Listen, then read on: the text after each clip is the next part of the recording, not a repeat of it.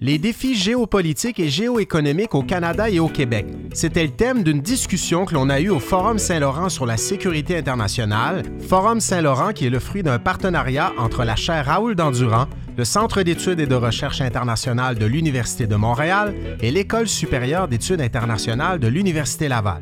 Nos invités étaient Marc-André Blanchard, Laurence Deschamps-Laporte, Justin Massy, et Roland Paris. On a parlé des relations du Canada avec la Chine, avec les États-Unis, de l'avenir du monde post-COVID-19 pour le Canada et pour le Québec, de la relance économique dans ce contexte, des questions climatiques et environnementales. Vous verrez, le menu a été chargé, la discussion fort intéressante. Vous écoutez le balado de la chair.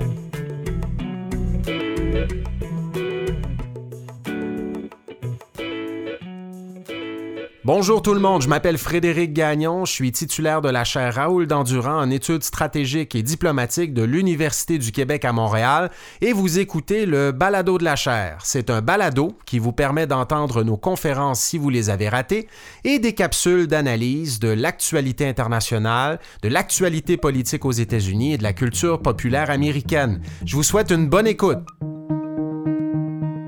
Bonjour à toutes et à tous. Il me fait grand plaisir de vous accueillir à cette troisième et dernière table ronde de la sixième édition du Forum Saint-Laurent sur la sécurité internationale. Je m'appelle Frédéric Gagnon, je suis titulaire de la chaire Raoul Dandurand en études stratégiques et diplomatiques à l'Université du Québec à Montréal. La chaire est l'un des trois centres de recherche partenaires du Forum Saint-Laurent avec le Centre d'études et de recherche internationale de l'Université de Montréal et avec l'École supérieure d'études internationales de l'Université Laval. Le thème de notre table ronde d'aujourd'hui, c'est les défis géoéconomiques et géopolitiques au Canada et au Québec. On l'a vu, les bouleversements de la scène internationale en 2020-2021 ont révélé la vulnérabilité de nombreux États, le Canada également. Certains États sont plus vulnérables que d'autres, soit parce qu'ils n'ont pas les moyens de se défendre, ou encore parce qu'ils dépendent trop fortement pour leur prospérité, leur sécurité, de dynamiques sur lesquelles ils n'ont pas complètement prise. Au Québec et au Canada, les dernières années ont montré qu'on ne peut plus présumer de la convergence des intérêts avec euh, notre voisin américain. On a vu aussi que le Canada peut se retrouver dans la mire d'autres pays à l'échelle internationale, la Chine, on l'a vu dans l'affaire euh, Huawei, la Russie également en Arctique. Donc on va parler de ça, on va se demander comment appréhender les défis géopolitiques et géoéconomiques d'aujourd'hui et qu'est-ce que ça veut dire pour le Canada et pour le Québec. Il y a quatre invités aujourd'hui avec lesquels on aura le bonheur de s'entretenir. Marc-André Blanchard est premier vice-président et chef de CDPQ mondial à la Caisse de dépôt et placement du Québec. Il a aussi été ambassadeur et représentant permanent du Canada aux Nations unies à New York de 2016 à 2020.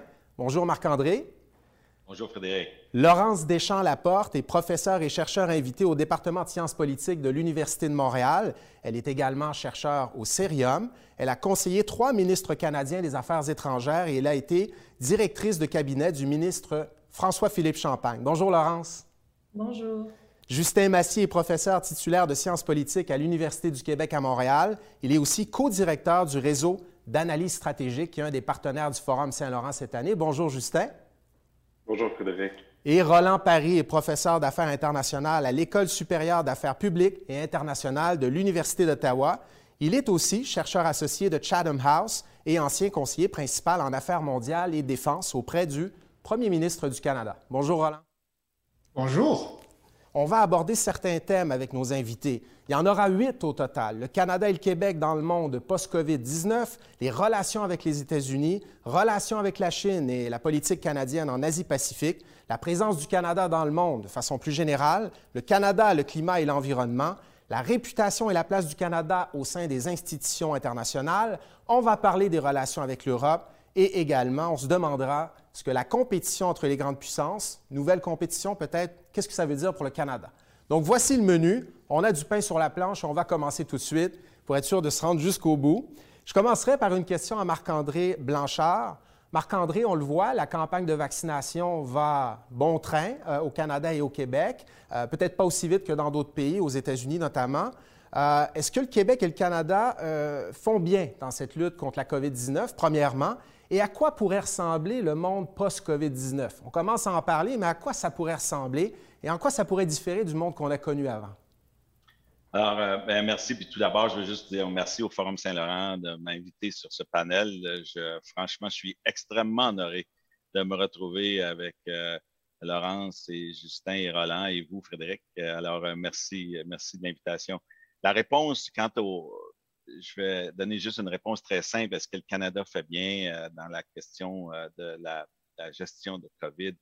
Je pense que je pense qu'on fait très, très bien. Je pense que les gouvernements, en particulier le gouvernement fédéral, avec avoir agi si rapidement sur au point de vue économique, a, ça a été, je pense, ça va être un modèle à cet égard-là. Maintenant, revenons à, comment on va sortir de là euh, et d'où on vient. Il euh, faut se rappeler qu'avant la pandémie, euh, les changements climatiques et les inégalités étaient, c'était des deux plus grands défis. Quand j'étais ambassadeur à l'ONU pour me demander c'est quoi les plus grands risques sur la planète pour la, sécurité des gens, c'était ces, deux, ce sont, c'était ces deux risques-là qui étaient clairement en, en, tête de liste. Et, euh, et, là, on a vu que euh, ce qui s'est arrivé pendant la pandémie, c'est que ces risques-là se sont matérialisés et, et les, la situation reliée à ces risques-là, autant du côté des changements climatiques que du côté des inégalités, euh, c'est encore fait, fait sentir de façon encore plus profonde. Et euh, prenons l'exemple, les inégalités entre les pays. Les pays riches ont dépensé 20% de leur PIB, comme c'est le cas au Canada, euh, pour euh, se sortir de la crise ou euh, passer au travers de la crise, les pays en voie de développement ont dépensé en moyenne à peu près 2% de leur PIB à partir de PIB qui sont beaucoup plus euh, petits que les nôtres en, proportion gardée. À l'intérieur de nos sociétés, on a vu que les femmes, les jeunes, les, immigrés, les personnes issues de l'immigration ont été touchées euh, de façon disproportionnée dans cette crise-là. Si euh, j'ai vu des statistiques il y a quelques mois, ça, je pense pas que ça a beaucoup changé, mais si vous étiez une femme, vous aviez 50 de chances de plus que les hommes d'avoir perdu votre emploi euh, dans, dans, au, au, Canada. On a vu qu'au Canada, dans, dans nos grandes villes, les pays, les, les, les, les, ceux qui ont été le plus affectés viennent souvent euh, des pays, des, des, des, quartiers les plus défavorisés, ceux qui avaient l'obligation d'aller travailler à bas salaire et qui n'avaient pas d'autres d'autres mesures sociales pour les protéger, notamment en Ontario. Alors, tout ça, en fait, en sorte qu'on s'est aperçu pendant la pandémie qu'on était aussi fort que le plus faible de nos maillons. Et là, euh, vous avez eu l'élection de Biden euh, aux États-Unis. Et, là, au sortir de la pandémie, vous avez un alignement jamais vu entre les États-Unis, la Chine, l'Union européenne, l'Inde sur les questions climatiques. Alors, ça, c'est la première chose. Ça, ça, va, ça crée une révolution, franchement, à bien des égards. Ça crée une révolution au niveau du capital aussi. Dans les, les, opportunités qu'on va voir, puis vous avez les, toute la question de la, on l'a vu pendant la pandémie, le numérique, la technologie, mais une des grandes choses qui va sortir, une des grandes préoccupations qui va sortir de la pandémie, c'est toute la question de la sécurité, de la santé. Euh, alors, toutes les questions de santé publique vont être au cœur euh, des, des, de, de, tous les, de tous les agendas de tous les pays du monde. Et là, euh, euh, vous avez la question des infrastructures qui va écouler de, de, de, de, la lutte au changement climatique, mais aussi du fait que de certaines des choses qu'on a vues dans la pandémie. Alors, toutes les questions de mobilité durable, hein, l'énergie, les véhicules électriques, etc. ça, c'est des révolutions qui se sont accentuées pendant la pandémie et là, ça se transforme en opportunité au sortir de la pandémie. Mais vous avez de l'autre côté, dans les risques, des gouvernements qui vont être plus, plus endettés, plus opportunistes, euh, plus, plus, plus protectionnistes, euh, qui vont utiliser leurs leviers fiscaux beaucoup plus qu'auparavant. On va voir une recrudescence des lois euh, sur la, pour la, relatif à la concurrence. Et, euh, et, et, vous allez voir aussi certains changements au niveau des chaînes d'approvisionnement, comme des questions de produits sanitaires, de santé, de pharmacie, de pharmacologie, etc.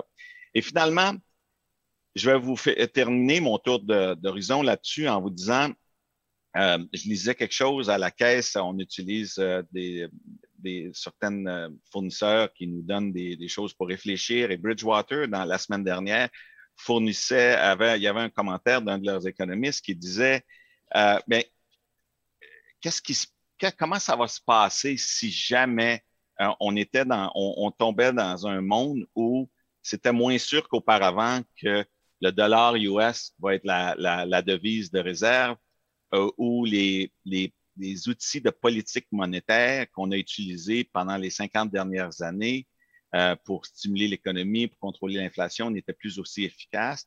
Et qu'est-ce qui va arriver aussi si à travers le monde, on partage moins cette aspiration qu'on a eue ou qu'on a cru percevoir, nous, comme Canadiens, au cours des 75 dernières années, que la grande majorité du monde aspirait à une économie de libre marché puis à une démocratie.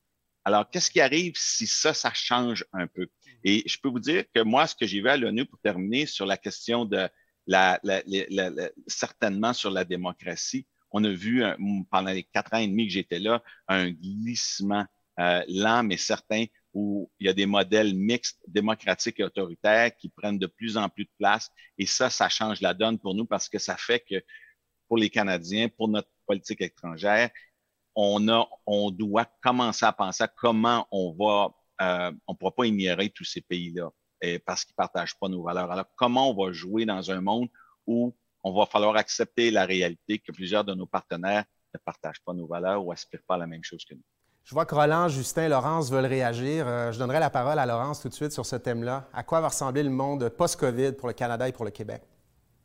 D'abord, euh, merci, je suis très heureuse d'être parmi vous. Puis, je suis tout à fait d'accord avec le portrait que Marc-André vient de peindre, c'est-à-dire en effet, tout le monde a pris des mesures protectionnistes. On a tous aussi souffert des mesures protectionnistes d'autrui.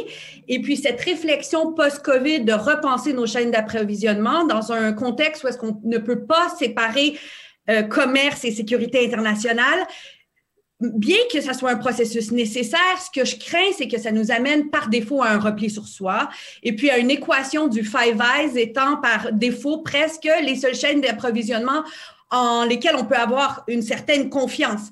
Et à une échelle mondiale, ce à quoi ça peut mener, ça, c'est de renourrir ce protectionnisme qui peut, peut, nourrir un certain nationalisme. Et si euh, la montée du populisme était bien enclenchée avant la COVID. La, pandémie leur a nourri cette montée du populisme et ça leur a aussi solidifié ces démocraties illibérales. Qu'est-ce que ça veut dire pour le Canada, dont la démocratie n'est pas seulement un agenda, un programme domestique, mais un programme aussi international? Ça veut dire qu'il faut repenser parce que le groupe des démocraties est très, très, très petit maintenant. Et puis, comment est-ce qu'on fait la diplomatie avec ces, ces nouveaux joueurs qui sortent de la COVID euh, convaincus dans leur, dans leur euh, type de, gouvernance, qui est souvent des démocraties illibérales, qui est une nouvelle catégorie, si on veut. Ça, ça, change la manière dont on joue dans les affaires internationales et c'est perturbant. Et, et, puis aussi, on voit une certaine euh, habituation aux mesures d'urgence, euh, un, type de gouverne qui euh, devient beaucoup axé sur la sécurité, où est-ce que l'exécutif se renforce, et ça, c'est à travers le monde, et où est-ce que de plus en plus de parlements sont marginalisés.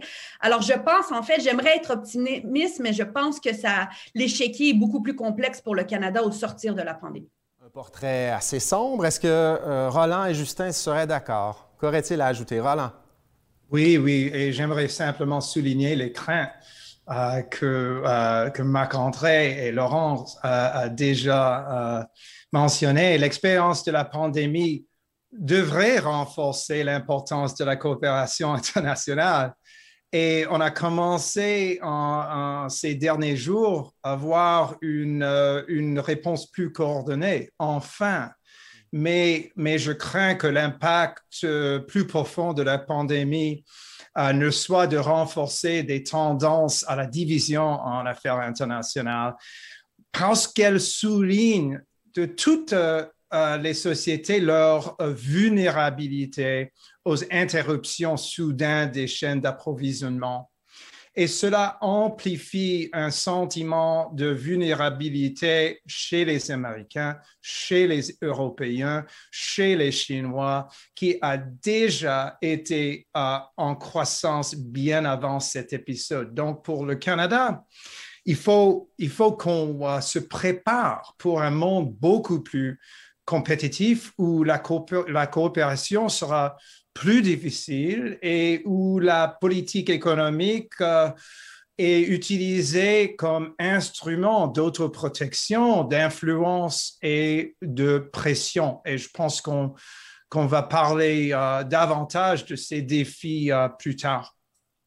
Justin, quelques mots là-dessus? Oui, un petit mot. Donc, je suis d'accord que le plan A doit être la coopération. Pour le Canada, c'est ce qu'on souhaite davantage, mais il faut un plan B. Et c'est ce que la pandémie, je pense, nous a révélé. Il faut une plus grande autosuffisance canadienne. On l'a vu quand les États-Unis ont bloqué l'envoi de masques au Canada.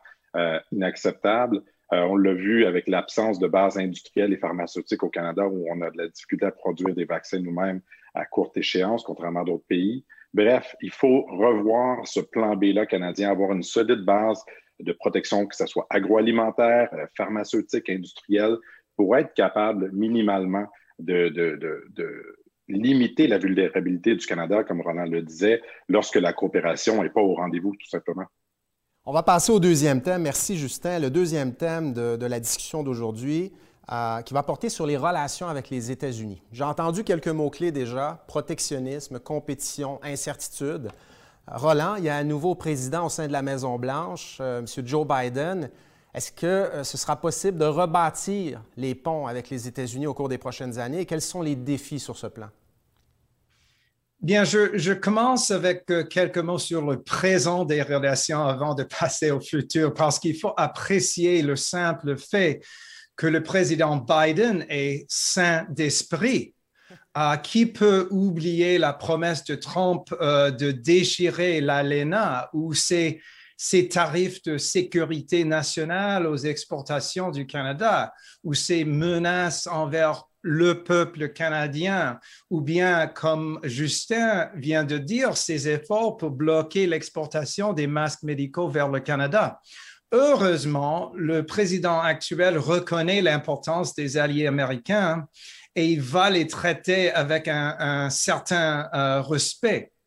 Mais en même temps, nous ne devrions pas présumer que tout est rendu à la normale dans les relations avec, avec nos voisins. Premièrement, euh, les États-Unis ont changé ces divisions internes sont vastes. Une partie importante de la population ne croit pas aux résultats des euh, récentes élections. En plus, c'est un pays confronté à de nombreuses crises en cascade. Ce sont des mots de Biden. Euh, et par conséquent, malgré les aspirations du président sur le plan international, son administration sera préoccupée par les défis internes.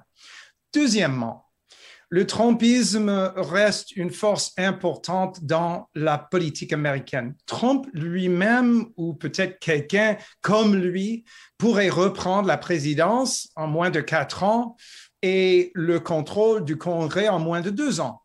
Et on sait bien, trop bien maintenant, comment Trump et ses partisans traitent euh, les alliés, leurs alliés, comme le Canada.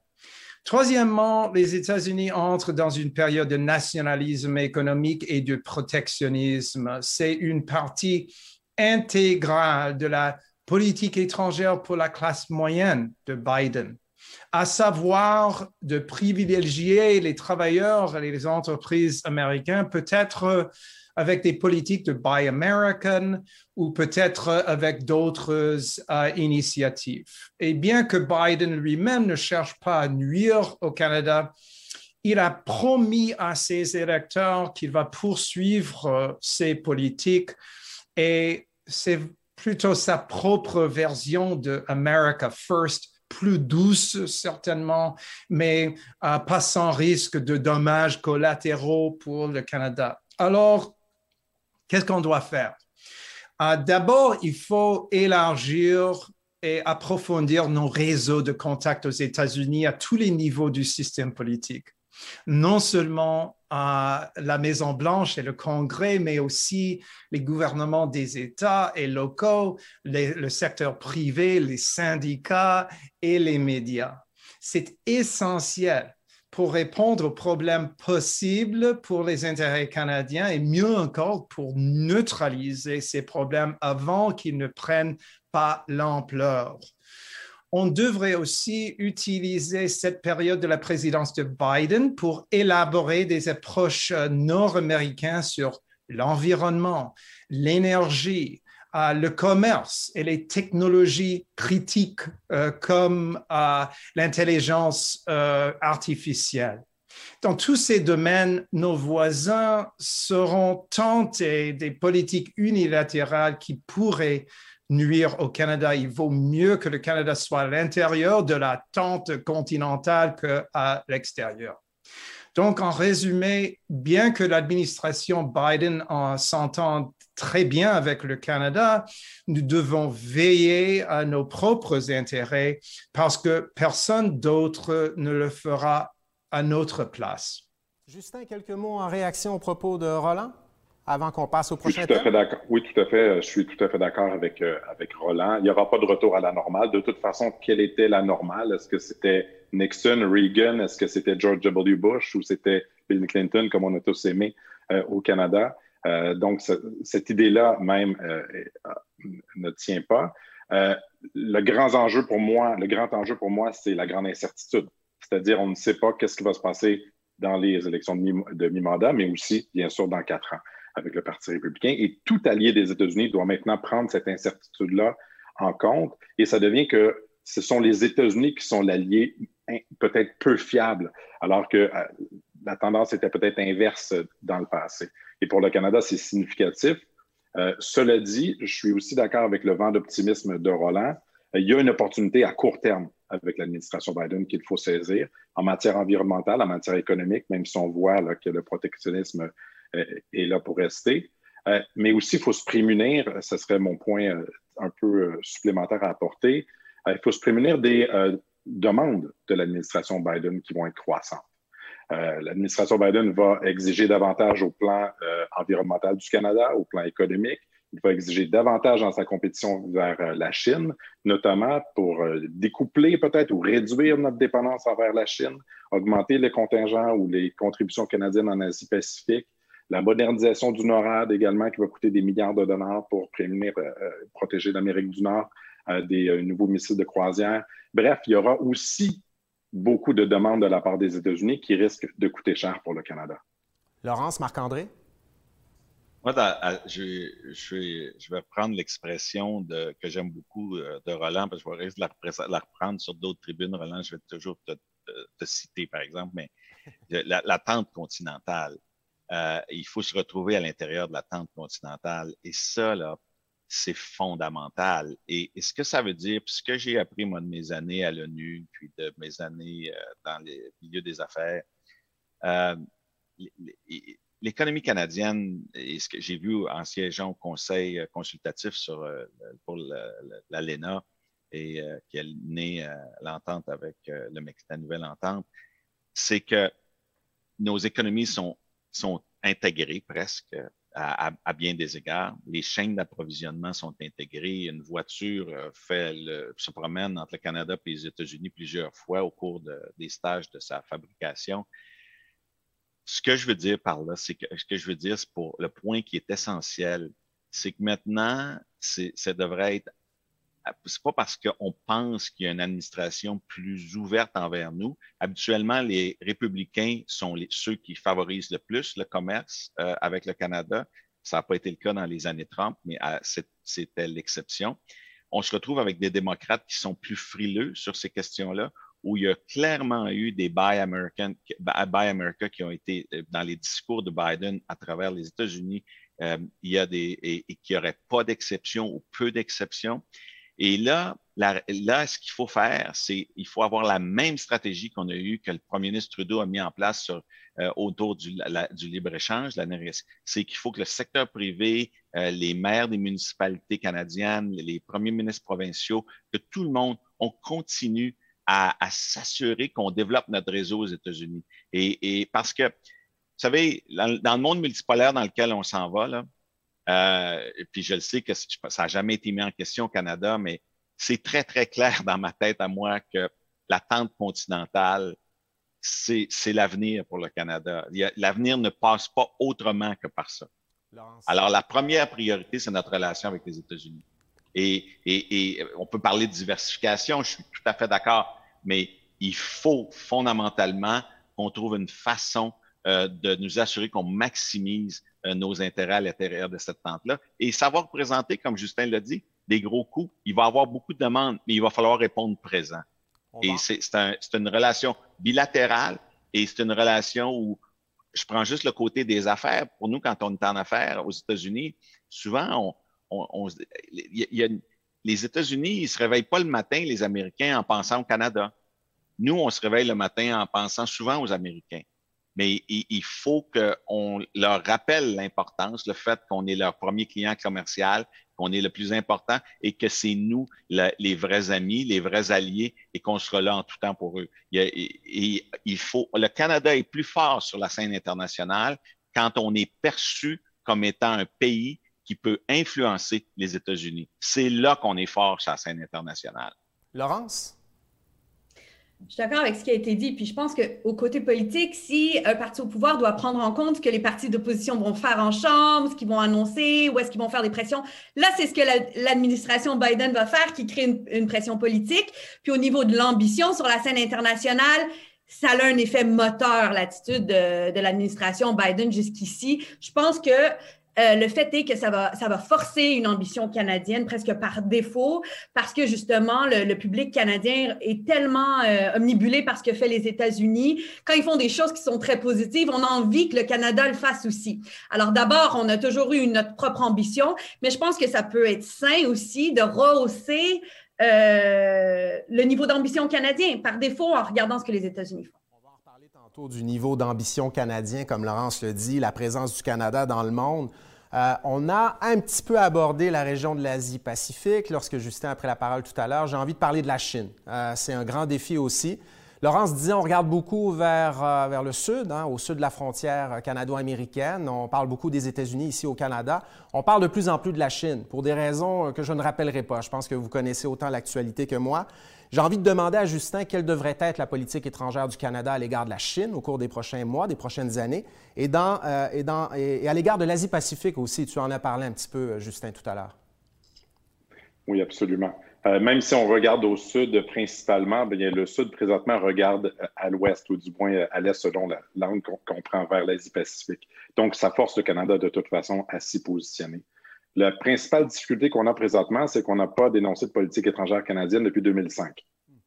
Donc, il n'y a pas eu une conversation, une réflexion approfondie euh, sur les questions diplomatiques. Il y a eu la, politique de défense de 2017, mais pas au niveau de la, diplomatie et un peu aussi au niveau euh, de l'aide au développement. Mais il faut mettre tout ça dans un tout cohérent.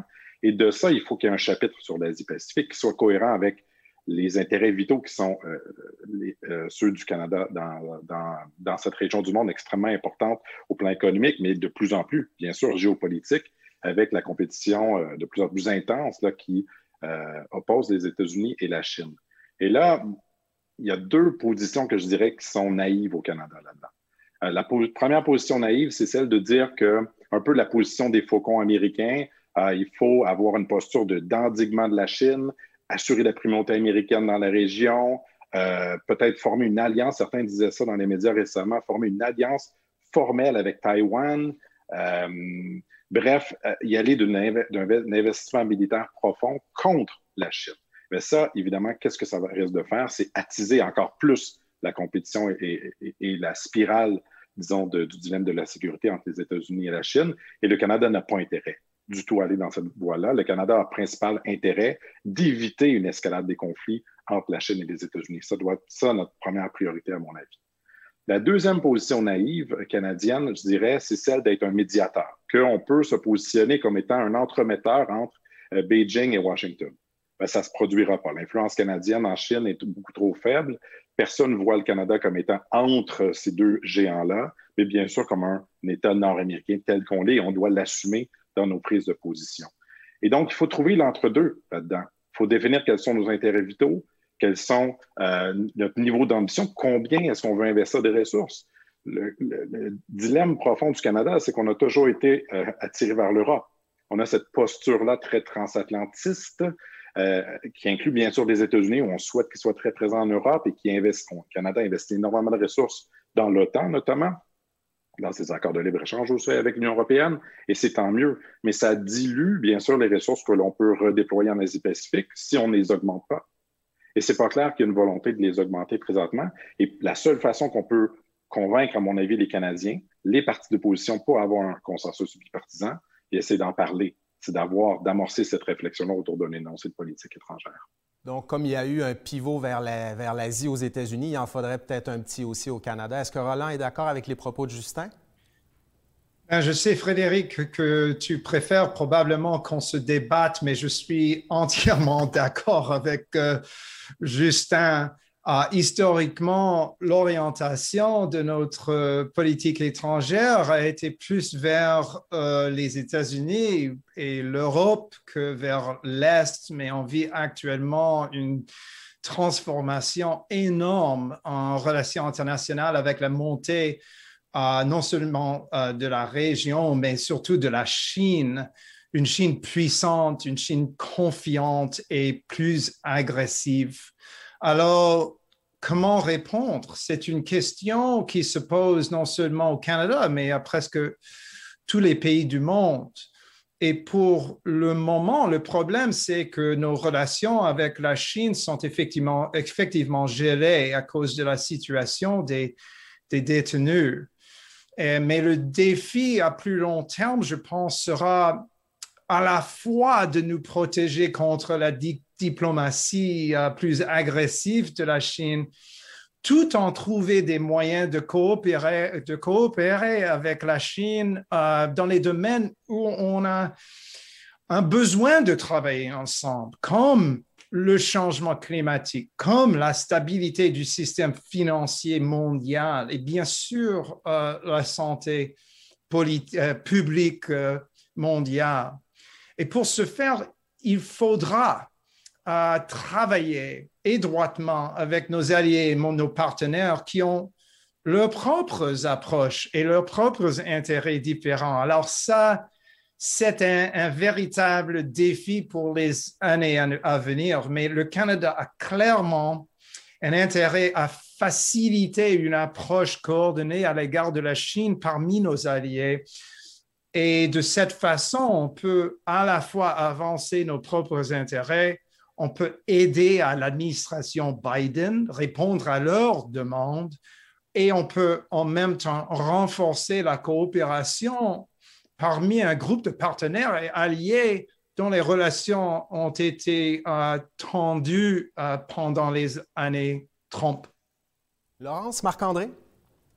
Moi, il y a un élément où je ne suis pas d'accord. Alors, c'est par rapport à cette idée du livre blanc, en fait. Moi, je pense qu'un exercice d'un livre blanc, c'est, à part être un peu vintage, je pense que ça nous, ça, prend énormément de bandes passantes.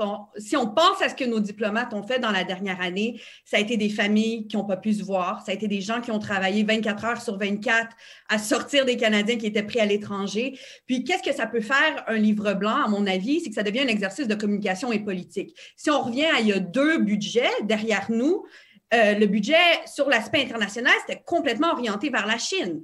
Alors, si on avait fait un énoncé politique, un style livre blanc sur la politique étrangère, déjà, il serait désuet parce que ça évolue tellement rapidement. Je pense que c'est beaucoup plus stratégique de diriger les énergies des diplomates, des penseurs au ministère des Affaires étrangères sur les enjeux, sur, par exemple, comment est-ce qu'on va répondre à, ce qui arrive dans, euh, autour de Taïwan, etc., les exportations, euh, de, matériel critique vers la région, euh, qu'est-ce qui arrive euh, avec justement les chaînes d'approvisionnement, que de faire un exercice qui peut devenir très théorique au bout de la ligne d'un livre blanc. Mais il y a des exceptions à ça. Par exemple, il y a un énoncé politique qui est en rédaction maintenant en ce qui a trait à la politique étrangère féministe. Et ça, on dit qu'il n'y a pas de priorité. En fait, c'est la priorité. Ça a été la priorité depuis longtemps. Peut-être qu'on pense que c'est dans une espèce de, de, ghetto rose au ministère des Affaires étrangères, mais ce n'est pas du tout.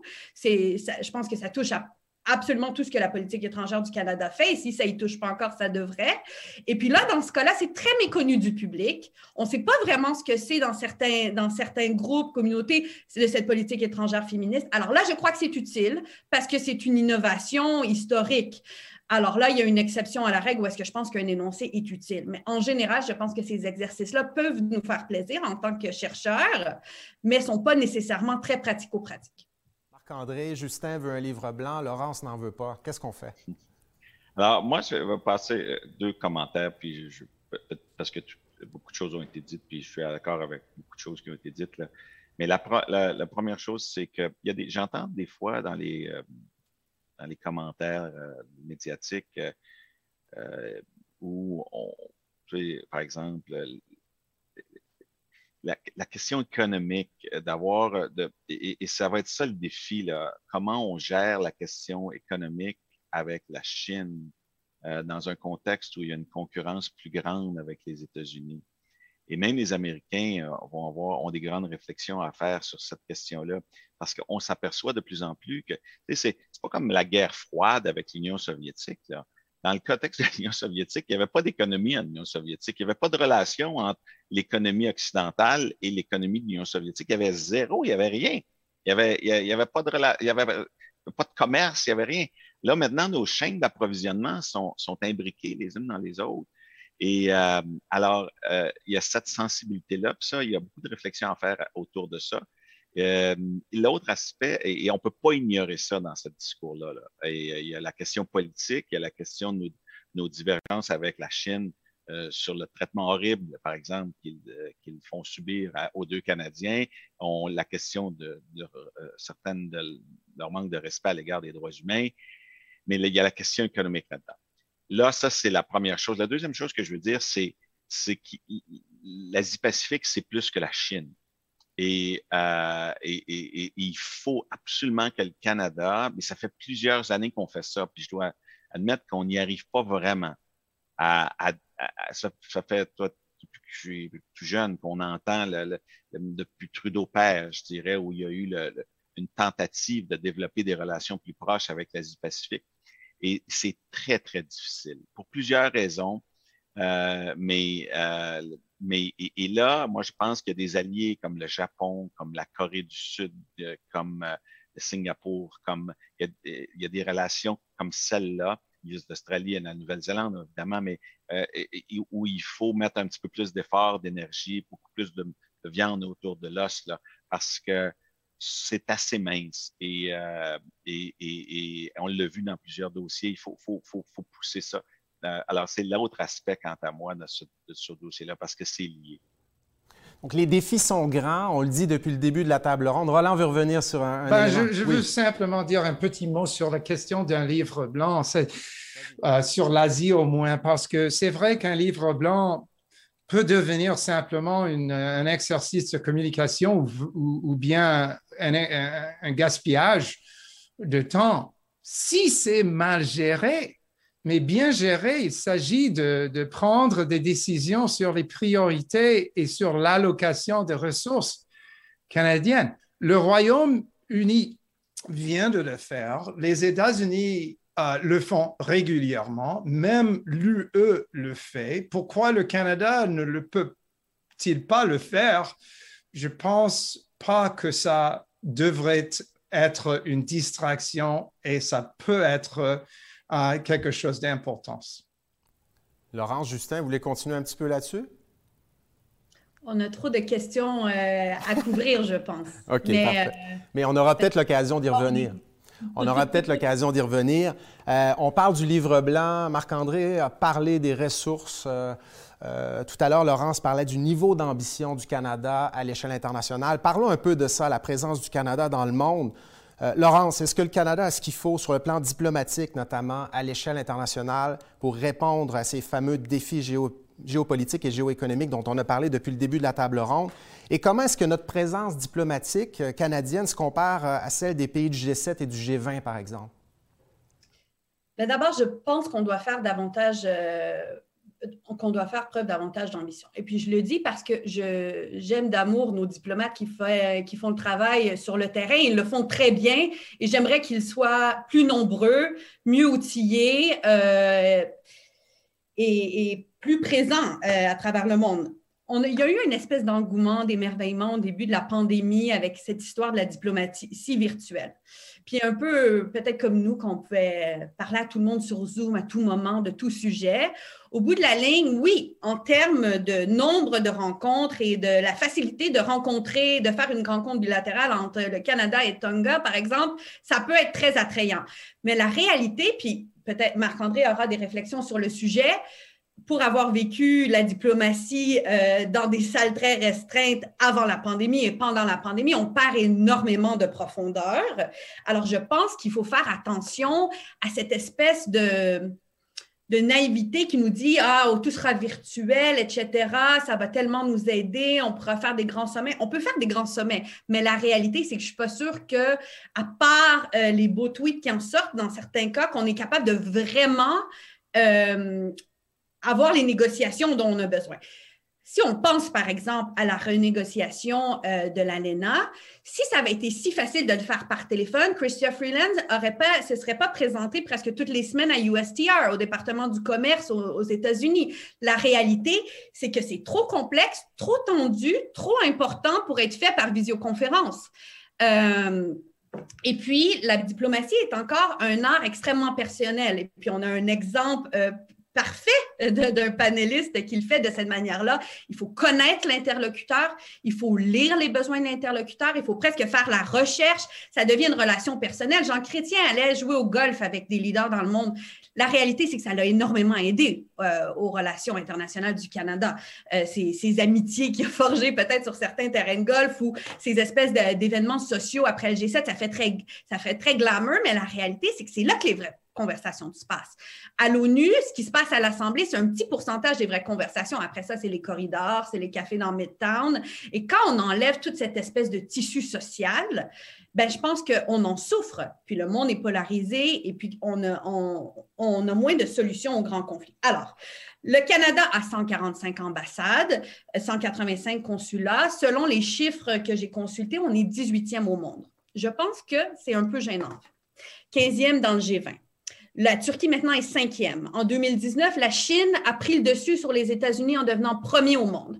Il y a des choses que ces grandes nouvelles euh, puissances font qu'on ne fera jamais et qu'on ne devrait pas faire comme le Belt and Road. Mais ouvrir des ambassades, avoir des diplomates compétents euh, qui parlent de nombreuses langues dans des nouvelles villes en émergence, c'est coûteux. Il faut amener le public canadien avec nous pour montrer les bénéfices de la diplomatie, mais c'est pas si compliqué que ça, en fait. C'est pas une grande, grande. en fait, ça peut paraître peut-être simpliste, cette espèce d'équation-là de représentation sur le terrain qui égale l'influence, mais la réalité, c'est que cette équation-là, elle est juste. Euh, et puis, si toutes les grandes puissances du monde en émergence le font, c'est qu'elles ont compris cette équation-là d'influence et puis que ça l'ouvre une porte à plein de secteurs euh, du monde des affaires, des étudiants internationaux, etc. Et euh, l'autre point, en fait Prenons l'exemple de Nairobi, l'ambassade de Nairobi qui couvre à la fois euh, le Kenya, le Burundi, l'Ouganda, la Somalie, le Rwanda. Ça, c'est la corne de l'Afrique presque au complet. C'est une, région géopolitique extrêmement critique. Euh, où est-ce que même au Canada, on a des populations énormes qui ont des origines dans la région. Alors, euh, je pense que c'est, je pense qu'on doit repenser l'empreinte canadienne à l'étranger si on veut arriver à nos ambitions, parce qu'on sait en fait que nos diplomates, ils font un travail incroyable et il faut leur donner les moyens de le faire en leur, donnant des bases plus nombreuses. Ensuite de ça, on s'est rendu compte avec la COVID, avec le grand rapatriement de plus de 62 000 Canadiens pris à l'étranger, qu'on pense souvent à nos communautés culturelles au Canada, mais on pense très peu à la diaspora canadienne qui arrive à presque 8% Bon, en nombre absolu, on ne se compare pas à d'autres grands pays, mais en, mais en pourcentage de notre population, c'est énorme. Alors, juste quand on a une crise consulaire mondiale comme celle à, travers laquelle on a, passé, en fait, quand on se rend compte qu'il y a des centaines et des centaines de Québécois et de Canadiens sur des îles du Pacifique ou en Amérique latine pris au sommet de Cusco, on se rend compte qu'on a, on a intérêt pour la sécurité de nos citoyens à être bien représentés partout dans le monde parce que dans, un moment de crise, il faut déployer euh, le talent diplomatique. Alors, on ne parle pas nécessairement ériger de grands bâtiments coloniaux avec... Euh, ça peut être en fait très agile comme, approche. Ça peut être des petits bureaux de deux personnes dans des nouvelles grandes villes en émergence en Asie, comme ça peut être aussi des, diplomates qui peuvent voyager au début. Il peut y avoir des phases de transition graduelle. On n'a pas nécessairement besoin de reproduire le modèle d'ambassade traditionnel. Marc-André? Ben moi, je, je, suis, euh, je suis, je suis d'accord avec, euh, avec Laurence sur le fait que peut-être qu'il faut monter notre niveau d'ambition. Je pense que euh, l'exemple donné sur les, les, 63 000 ou les 62 000 Canadiens qui ont été rapatriés à partir de 692 vols et puis de 36 bateaux de croisière, c'est un succès franchement éclatant de la diplomatie canadienne. C'est un succès de aussi les gens sous, quand le point de, Laurence sur la question des relations personnelles, moi je peux vous dire qu'en diplomatie, la chose la plus importante sont les relations personnelles. Et, euh, et il faut développer des relations de, confiance et, il faut développer des relations de confiance avec nos amis, mais encore plus important, avec les pays qui ne partagent pas les mêmes valeurs que nous. Et ça, c'est très difficile parfois pour euh, du côté médiatique ou de la population en général de comprendre pourquoi il faut passer tant de temps avec un pays avec lequel on s'entend pas vraiment. Mais c'est là où c'est important. C'est important parce qu'il faut qu'il y ait des canaux de communication qui existent. Il faut que, parce qu'il va y avoir des cas consulaires, il va y avoir des dossiers où on aura besoin. Tout n'est pas noir et tout n'est pas blanc. Il y a souvent des coalitions et, on va aller de plus en plus vers ça. Alors, on va être de moins en moins avec ce qu'on appelle des like-minded. On va être avec un, un, un, avec toutes sortes de pays qui ont toutes sortes de valeurs, etc., qui, il va falloir faire des coalitions euh, sur des enjeux particuliers avec ces pays-là. Et c'est là où c'est important d'avoir les relations. Et là, moi, ce que je veux faire des suggestions, euh, les gens qui nous écoutent, qui sont soit en diplomatie ou, ou, les jeunes étudiants qui sont là, il faut, pour être en diplomatie, quant à moi, la diplomatie du futur, c'est beaucoup autour de être capable d'être stratégique, être capable de, de faire des liens entre les acteurs. De, le pouvoir d'un ambassadeur, c'est un pouvoir de rassembler des gens autour de ta table, autour de ta, ton, dans ton bureau ou ailleurs. Et, c'est, il faut être capable, mais il faut être capable de faire arriver des choses. Le problème, c'est que tu presque pas de pouvoir direct sur les ministères même de ton pays. Ce sont d'autres personnes qui ont ce pouvoir-là.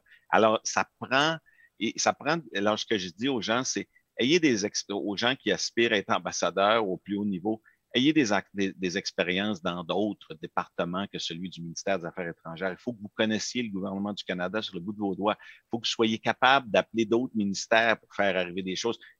Parce que quand c'est sur les questions, prenons de santé, il n'y a pas au ministère des Affaires étrangères de département sur la santé. Il, y a, il, faut aller au ministère sur la santé, mais il faut que les liens se fassent beaucoup mieux qu'ils ne se font actuellement. Et après ça, il faut être capable de faire les liens avec le secteur privé. Je suis d'accord avec Laurence, on ne fera peut-être pas One Belt, One Road. Il faut, euh, comme je disais tantôt, il faut trouver des endroits où on va collaborer avec la Chine, mais aussi, il faut, dans des pays comme l'Afrique, il faut, il, faut, il, faut, il faut offrir une option alternative à celle qui est offerte par les Chinois. C'est dans notre intérêt. Et, il faut que les ambassadeurs soient capables de jouer un rôle actif à cet égard-là. Ça, ça veut dire travailler avec des ONG, travailler avec des financiers, travailler avec des développeurs, travailler avec les municipalités locales, avec les gouvernements. Alors, ce que ça demande, c'est beaucoup plus, c'est beaucoup, une grande agilité. Moi, j'ai été, une des grandes fiertés de ma vie aurait été de représenter le Canada et aussi de faire partie euh, du, du, ministère des, de, Affaires mondiales Canada. La qualité de mes collègues était fantastique, mais il faut, faut bâtir là-dessus et il faut avoir, je suis d'accord avec Laurence, un peu plus d'ambition. Plus d'ambition, Roland. Euh, Justin? Roland? Oui, oui et ben, Justin, tu veux.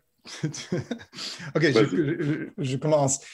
Euh, je, veux souligner les dernières euh, paroles de, Marc-André. Nos diplomates font un travail extraordinaire. Euh, j'ai le plaisir de servir sur un jury pour les prix des agents du service euh, extérieur qui, qui s'est réuni hier. Et c'est incroyable de lire du travail que font nos, diplomates à travers le monde.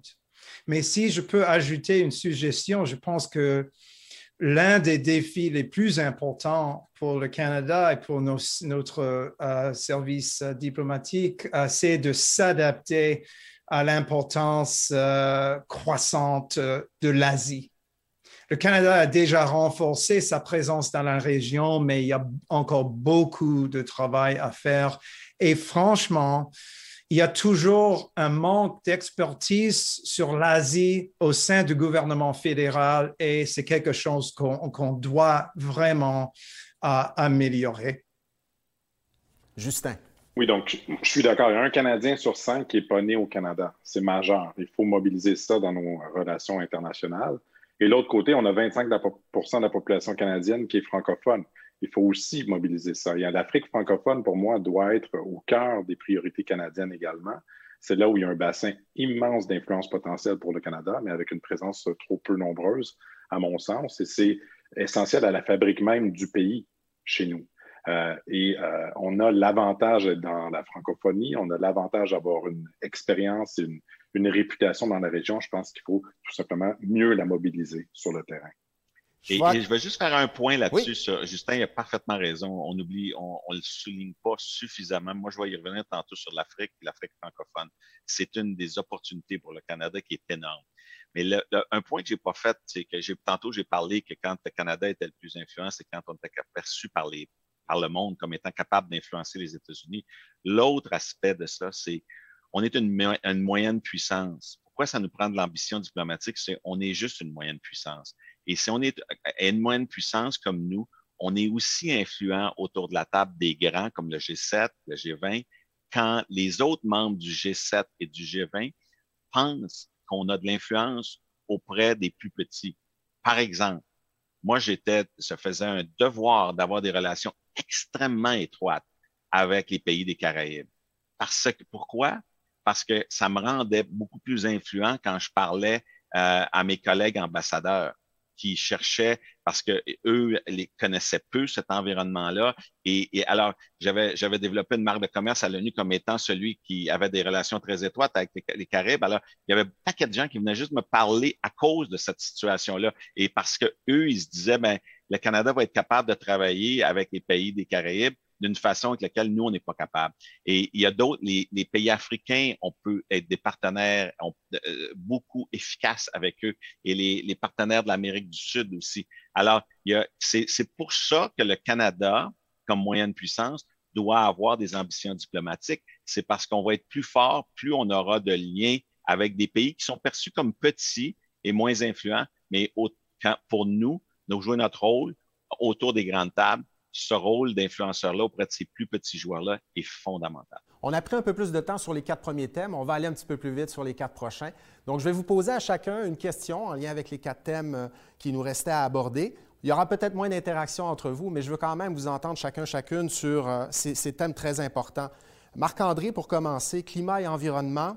On le voit, plusieurs pays promettent une relance économique verte. On a abordé le cas américain tout à l'heure. Joe Biden promet des, investissements ambitieux sur ce plan. On verra si le Congrès des États-Unis adopte ces projets. Mais il y a plusieurs pays qui pensent que la relance économique post-COVID-19 pourrait passer par une révolution verte. Euh, qu'est-ce que ça veut dire pour le Canada et pour le Québec, premièrement? Et deuxièmement, de quelle façon le capital privé, euh, je sais que c'est un thème qui t'intéresse, Marc-André, peut appuyer l'essor des communautés durables et inclusives? Bien, écoutez, ça va être très simple là-dessus. C'est une opportunité incroyable pour les Québécois et les Canadiens. Et c'est euh, parce que c'est quoi le rôle, la pertinence du Canada dans le monde en ce moment? C'est quoi? C'est notre diversité, ce sont nos ressources naturelles, ce sont nos institutions, mais c'est aussi le fait qu'on a ces, ces, ces, institutions si fortes, euh, par exemple, comme les fonds de pension canadiens, le Maple 8, qui est appelé le Maple 8, les, les, les, et aussi les, les compagnies d'assurance euh, vie, euh, les, les, banques. Et on a, on a au Canada, vous avez, c'est que la, pour être pertinent dans le monde, il faut que tu apportes une solution aux problèmes auxquels le monde fait face actuellement. Le problème des inégalités et des changements climatiques, ce sont les deux plus gros problèmes. Qu'est-ce qui est la réponse à ces deux problèmes-là? Faut construire massivement et rapidement des infrastructures. Et quand vous regardez la liste des dix plus grands euh, investisseurs en infrastructure au monde, cinq sont canadiens. C'est là notre pertinence dans le monde. Il faut qu'on développe ensemble une politique euh, canadienne d'infrastructure, une politique globale, mais qui est canadienne pour les Canadiens qui s'en vont à l'étranger pour réfléchir comment on s'entraide, comment on fait des plateformes. On a les fonds de pension d'un côté, on a le capital d'un côté, on a la technologie de l'autre, on a le savoir-faire des SNC Lavalin et WSP et etc., de Manitoba Hydro et tous les autres de l'autre côté. Et là, on a le, gouvernement canadien qui a son réseau de développement. Et là, c'est comme ça qu'il faut développer notre pertinence à travers le monde. Et il faut absolument que, parce que c'est des emplois au Canada, mais c'est aussi de faire du bien, une contribution positive à l'extérieur du Canada. Et, si vous me demandez qu'est-ce qui va être la différence pour le Canada à travers les 20 prochaines années? C'est ça. Quelle est la plus grosse révolution euh, qu'on a connue dans les 15, 75 dernières années à travers le monde? Il y a eu la globalisation, la technologie et le capital. Et le capital, il y avait 2000 milliards de capital investissable dans les années 50 quand les institutions de Washington ont été créées et mises en place. Il y en a maintenant 200 à 300 000 milliards qui existent. Ces institutions-là sont pas faites pour les investisseurs institutionnels comme la Caisse de dépôt et d'autres. Il faut que ça change parce que c'est dans l'intérêt du Canada que ça change et, c'est là où on va exporter notre savoir-faire. On va, parce que de ce, ces 200 à 300 000 milliards-là de capital investissable, 100 000 milliards sont détenus par des institutionnels comme les compagnies d'assurance vie, comme les caisses de dépôt, comme euh, CPPIB, Homers et les autres. Il y en a 50, il y en a, il y en a la moitié de ces 100 000 milliards-là qui est détenu par juste des fonds de pension. Ça, c'est l'argent des citoyens du monde, dans le fond. Et, il y a une, près de 2 000 milliards qui est canadienne là-dedans. Et ça, c'est, on est, alors, c'est là, c'est comme ça que tu es pertinent. Je, me souviens, les, les chefs d'État de tous les pays étrangers préfèrent souvent rencontrer des gens euh, soit de nos grands fonds de pension ou des gens de la nos grandes compagnies contributeurs technologiques, les lions de ce monde avec les autres véhicules électriques ou d'autres, que, que même plusieurs politiciens, parce que c'est une solution à leurs problèmes. Alors, il faut absolument qu'on soit capable, c'est ça la monnaie. Et quand je suis arrivé, moi, aux affaires étrangères, on m'a dit, Marc-André, non, non, on fait plus d'infrastructures au Canada, à l'étranger, dans nos programmes d'aide au développement depuis X nombre d'années. Et ça m'a abasourdi parce que le Canada est un des champions du monde. Il y a trois pays qui sont les champions du monde en infrastructure. Il y a le, le Canada, le Royaume-Uni et l'Australie. Alors, il faut absolument, et ça, c'est, et c'est là le lien avec, il faut remettre le lien entre euh, le rôle du Canada à l'étranger, la qualité de vie des Canadiens au Canada euh, et, c'est là qu'on va, on va, on va défaire un peu, parce que c'est lié. Notre pertinence dans le monde, plus on va être pertinent dans le monde, plus les Canadiens vont avoir d'opportunités et plus notre niveau de vie au Canada va être grand. Change déjà d'idée. Je ne ferai pas un tour de table, mais je voyais que Laurence avait envie de réagir peut-être au propos de Marc-André. Moi, j'étais, j'étais dans les Caraïbes avec Marc-André et j'ai vu euh, son. Je pense qu'un jour, il faudra écrire un, livre d'histoire sur le talent diplomatique de Marc-André. C'est vrai qu'il il, est, il est l'exemple du type de diplomate dont on a besoin mais il a déjà servi, puis on, est très euh, reconnaissant pour son service. Mais il a raison, quand on se promène dans les Caraïbes, qui est le Canadien que tout le monde veut rencontrer? Ça serait par exemple le PDG de la Banque Scotia. Euh, nos institutions financières ont tellement eu d'influence dans certaines régions, puis puis elle euh, contribue à notre influence internationale. Maintenant, non seulement on doit travailler avec le privé pour penser aux solutions, aussi pour que les Canadiens puissent bénéficier de notre politique étrangère, mais aussi quand on repense nos modèles de développement international, il faut qu'on garde un esprit ouvert. Moi, ce qui m'a le plus euh, enchanté, disons, dans les innovations qui sont sorties de la COVID, c'est la création du COVAX. C'est si on veut briser ces espèces de, de ce carcan de bénéficiaires et puis de donateurs de cette espèce de pensée de charité-là dans, dans, le développement international, le COVAX représente ça, où est-ce qu'on a des pays qui peuvent bénéficier, mais aussi contribuer.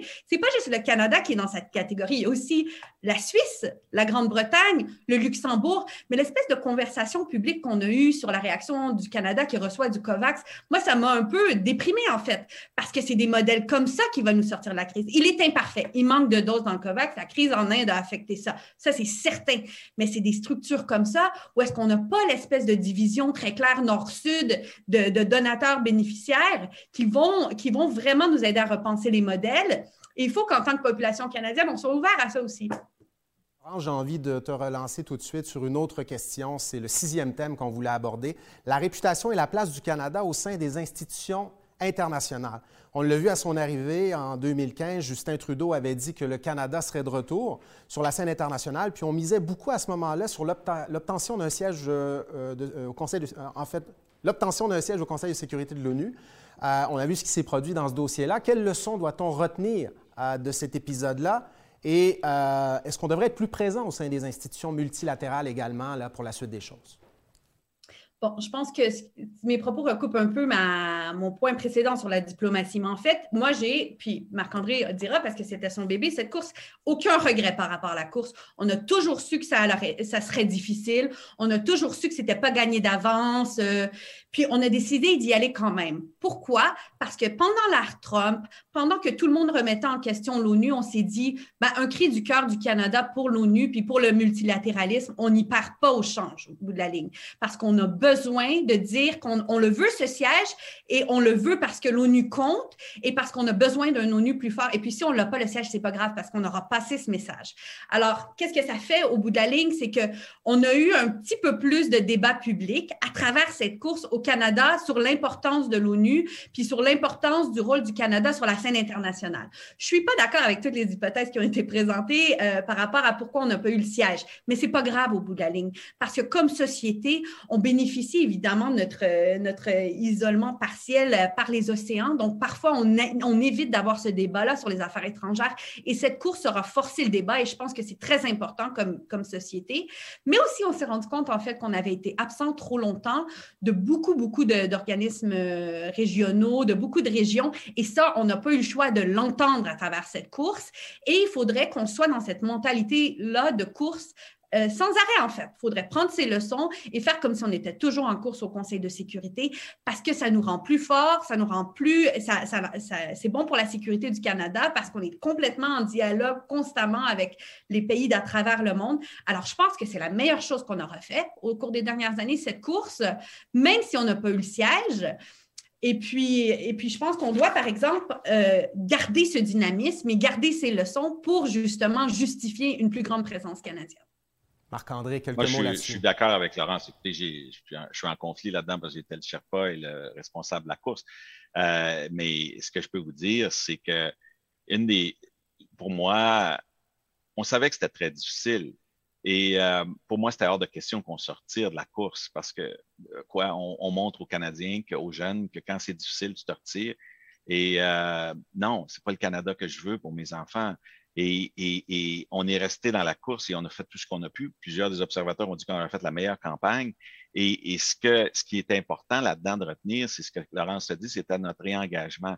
Et aussi, ce qui n'a pas été souligné par Laurence autant, c'est pour moi, c'était de regarder chacune de nos relations bilatérales avec les 192 autres pays du monde et de voir s'il y en avait une relation et de voir. Et ça nous a permis de constater qu'il y a des régions où on avait été trop absent ça nous a permis de constater aussi qu'on avait des amis là où on pensait peut-être qu'on en avait moins. Euh, on a très bien fait en Asie centrale. On a fait, je ne commencerai pas à donner parce que c'est confidentiel les votes, mais je peux vous dire que euh, l'Afrique a voté très majoritairement avec le Canada, l'Amérique du Sud aussi. Et, et, ça a démontré, ce sont des amis naturels du Canada. Ce sont des alliés naturels du Canada. Et, ça, mais il faut, il va falloir continuer à travailler avec eux. Quand Laurence, j'aime bien ce qu'elle dit, c'est qu'il faut penser qu'on est en course perpétuelle. Oui, c'est ça, parce que, vous savez, il y a beaucoup, beaucoup, il y a beaucoup d'acteurs, de joueurs sur la glace maintenant. Vous savez, les gens me parlent de l'ère de, gloire du Canada après la Deuxième Guerre mondiale sur la diplomatie internationale. Oui, c'est vrai. On a joué vraiment à un niveau extraordinaire, mais il y avait beaucoup moins de concurrence dans le monde.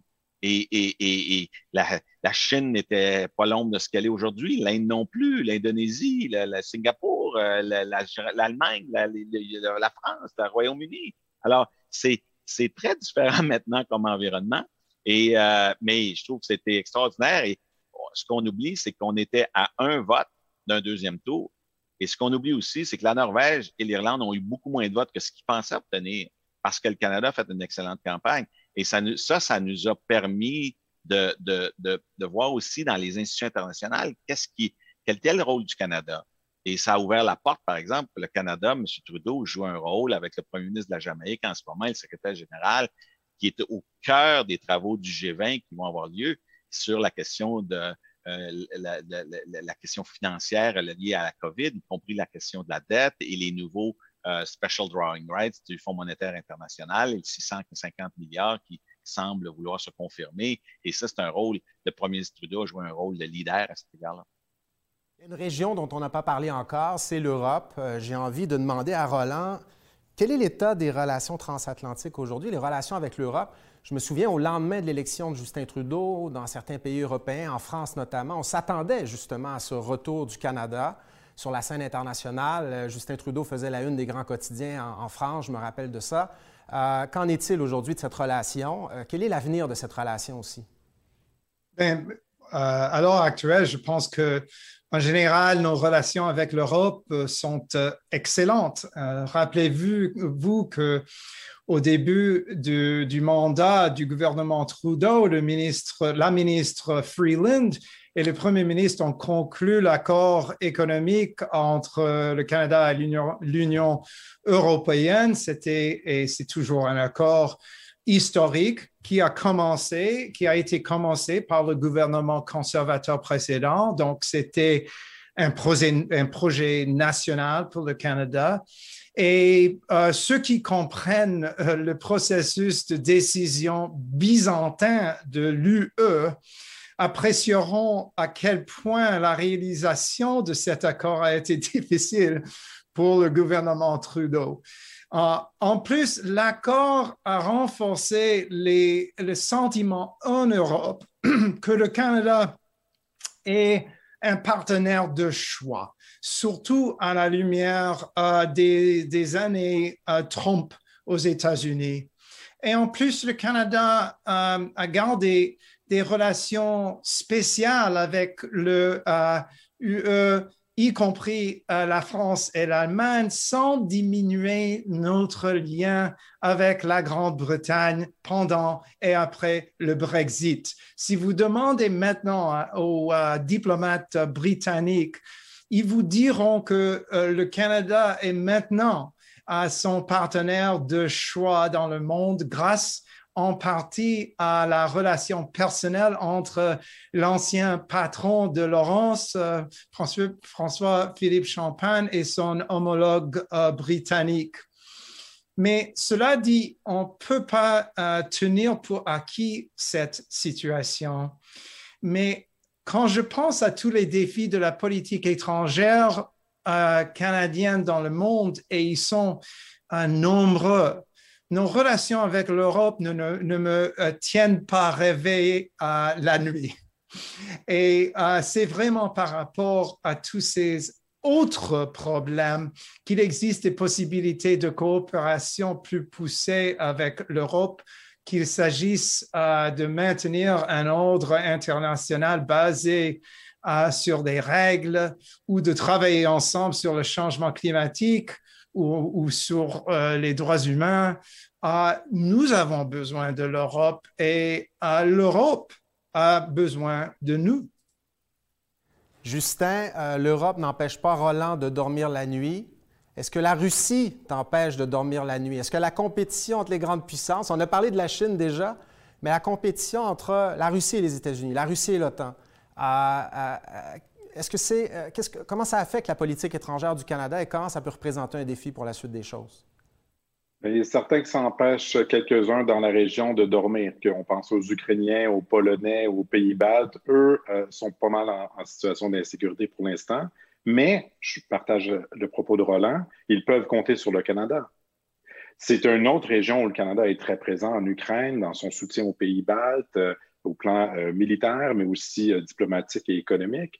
Euh, et il faut reconnaître que c'est euh, euh, un success story, donc la relation canado-européenne pour l'instant. Évidemment, le Canada fait face à des défis particuliers aussi vu la résurgence russe, là, avec la Géorgie, avec l'Ukraine, avec la Crimée, bien sûr, et ça crée des divisions aussi au sein de l'Union européenne et, le Canada doit se positionner face à ces divisions-là également. Ce n'est pas tous les pays européens qui souhaitent une plus grande présence en, Europe de l'Est pour se défendre. D'autres voient des, menaces plus euh, au sud euh, qu'à l'Est. Et euh, il y a des grandes divisions aussi sur la Chine, donc sur la pénétration chinoise dans l'économie, dans certaines technologies. On a parlé de Huawei. Ça aussi, ça amène le Canada à se positionner. Et si on veut faire des coalitions donc de démocratie ou de pays aux vues similaires, il faut nécessairement rassembler l'Europe, c'est principal, c'est fondamental, mais attiser aussi les divisions même au sein de l'Union européenne. Roland, là-dessus, quelques mots? Simplement que euh, je pense que c'est important de faire la distinction entre la Russie et, la Chine. si on met à part les armes nucléaires, la Russie est une puissance régionale et non mondiale. Oui, elle a la capacité de s'imposer euh, sur les, pays euh, voisins comme euh, nous l'avons vu en, en, Ukraine ou en Géorgie, par exemple, ou même en, Syrie. Et la Russie a certainement la capacité de perturber et, de déranger les politiques internes des, pays euh, démocratiques. Et c'est un problème important pour les démocraties et pour nos alliés. Mais euh, la Russie reste plus un saboteur qu'une puissance montante. Mais la Chine, en revanche, devient très rapidement une puissance à l'échelle mondiale même si pour le moment, elle se concentre sur euh, sa propre euh, région. Je vous remercie d'avoir écouté ce balado de la chaire. Si vous voulez nous poser vos questions, vous pouvez le faire sur les médias sociaux de la chaire Raoul Dandurand, sur Facebook, Twitter et Instagram, en utilisant le mot-clic balado de la chaire. Je vous invite également à consulter notre site Internet si vous voulez rester à l'affût de nos activités au www.dandurand.ucam.ca. Et sur ce site Internet, vous pourrez aussi vous abonner à notre lettre d'info de la chaire. Et d'ici la semaine prochaine, si les élections législatives algériennes qui se dérouleront le 12 juin prochain vous intéressent, ben sachez que la chaire Raoul d'Endurant tiendra le 20 mai à partir de 12h30 un webinaire sur le thème Irak algérien, la démocratie en suspens. Irak algérien, c'est ce mouvement de protestation qui réclame des réformes et un changement démocratique dans le pays à l'approche des fameuses élections dont je viens de parler. L'inscription à cette activité est gratuite comme d'habitude. Toutes les informations sont disponibles sur le site Internet de la chaire Raoul d'Endurant au www.dendurant.ucam.ca. Mais je vous le dis tout de suite, vous aurez l'occasion d'entendre à ce webinaire Marie Lamenche, Oussam Begas, Milouch Chenoufi et Khaled Drareni. En terminant, si vous aimez le balado de la chair, ben, n'hésitez pas à nous le dire sur votre plateforme d'écoute préférée. Comme d'habitude, un 5 étoiles est grandement apprécié. Ce balado a été co-réalisé par Jean-Xavier Bois. Allez, à la semaine prochaine.